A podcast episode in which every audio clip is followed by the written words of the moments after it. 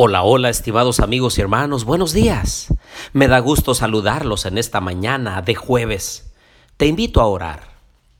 Querido Dios y bondadoso Padre, en esta hora, Señor, estamos agradecidos contigo por la noche de descanso. También queremos poner en tus manos nuestra vida, las actividades, Señor, que emprenderemos en este día. Queremos también pedirte por nuestra familia, por nuestros hijos, por nuestros seres queridos. Nos acordamos por aquellos que están en necesidad, que están en enfermedad y en alguna complicación o crisis. Intercedemos por ellos en esta mañana. Bendícenos también al estudiar tu palabra en esta hora. Lo pedimos en el nombre de Jesús. Amén. Bien, les doy la bienvenida a nuestro estudio y reflexión de Oseas capítulo 12. Les habla su amigo y hermano Marcelo Ordóñez desde el puerto de Veracruz, México. Abran por favor su Biblia en Oseas capítulo 12. Este capítulo es una reprensión, es un llamado de Dios a la mala conducta del pueblo de Israel. Y el primer versículo precisamente pone de manifiesto cómo es que Israel, o representado por Efraín en este capítulo, se mueve como se mueve el viento del este o de donde sopla el viento. Quiere decir que la conducta, los pensamientos, las creencias de Efraín se mueven dependiendo las influencias de las naciones vecinas, que por lo general eran naciones paganas. Los invitaban a adorar ídolos y allá iba el pueblo los invitaban a quemar incienso en los altares a dioses paganos y allá iba Israel. Hoy también nosotros, queridos hermanos, algunos estamos siendo muy influenciados por diversas doctrinas y creencias contrarias a la palabra de Dios. Y cuando no estudiamos, cuando no conocemos el verdadero plan de Dios para cada uno de nosotros, entonces esos vientos de doctrina y creencias nos llevan de un lugar a otro. Y nuestra fe y nuestras creencias se mueven como el viento mueve a las palmeras en tiempo de norte. Ah, queridos amigos y hermanos, yo los invito a arraigar su vida en la roca eterna que es Cristo Jesús que abramos la palabra de Dios todos los días, para que cuando venga alguna creencia, algún viento de otra doctrina, nosotros sepamos identificarla con un así dice el Señor. Conmigo del versículo 2 al 6. Pleito tiene Jehová con Judá para castigar a Jacob conforme a su conducta. Le pagará conforme a sus obras. En el seno materno tomó por el calcañar a su hermano y con su poder venció al ángel. Luchó con el ángel y prevaleció. Lloró y le rogó. Lo halló en Betel y allí habló con nosotros. Mas Jehová es Dios de los ejércitos. Jehová es su nombre. Tú pues, vuélvete a tu Dios, guarda misericordia y juicio, y en tu Dios confía siempre. En estos pocos versículos se pone de manifiesto las similitudes entre el pecado de Judá y el de su antepasado Jacob, el engaño y la suplantación. Se ponen aquí de relieve y de manifiesto.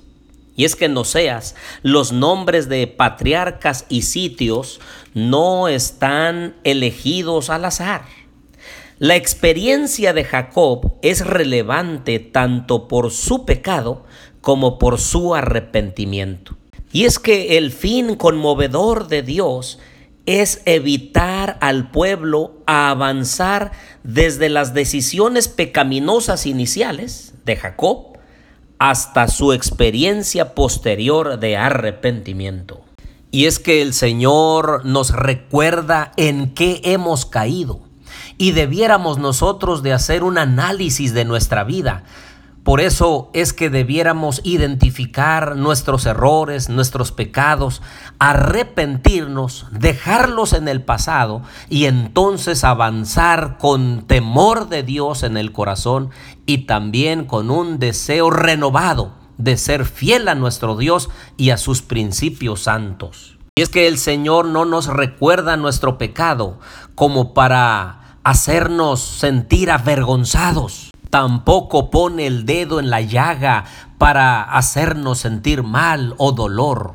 Más bien nos recuerda todo aquello indigno que hemos hecho como una forma de arrepentirnos, de dejarlo a un lado y entonces nos toma de la mano para ir a nuevos lugares, lugares y situaciones de obediencia, de dependencia total de Dios. Que al Señor le gusta resaltar más lo que viene a ser una persona posteriormente cuando se entrega totalmente a Dios.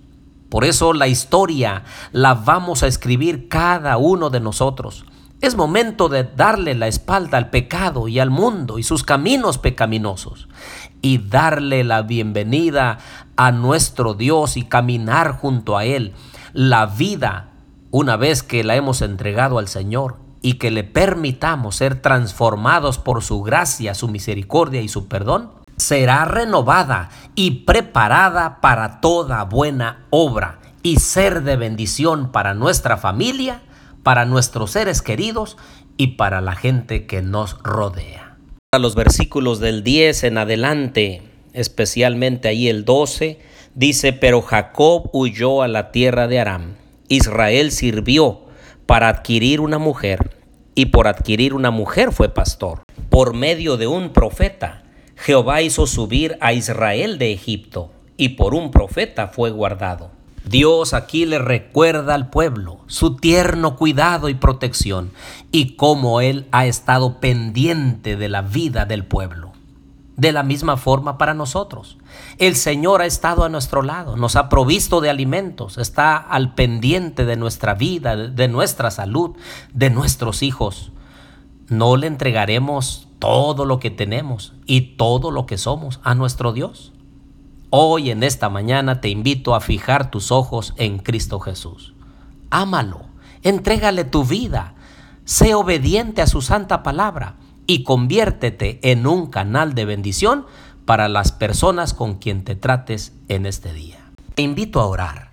Querido Dios y bondadoso Padre, en esta mañana, Señor, te pedimos que nos acompañes en cada actividad que vamos a emprender Ayúdanos a tomar las mejores decisiones, Señor, que honren y glorifiquen tu nombre. Ayúdanos a dejar nuestro pecado en el pasado y ayúdanos a escribir una nueva historia que honre y glorifique tu nombre, que traiga alegría y gozo para nuestra familia y también que podamos servirte como tú te lo mereces. Quédate con nosotros, Señor, en el nombre de Jesús. Amén.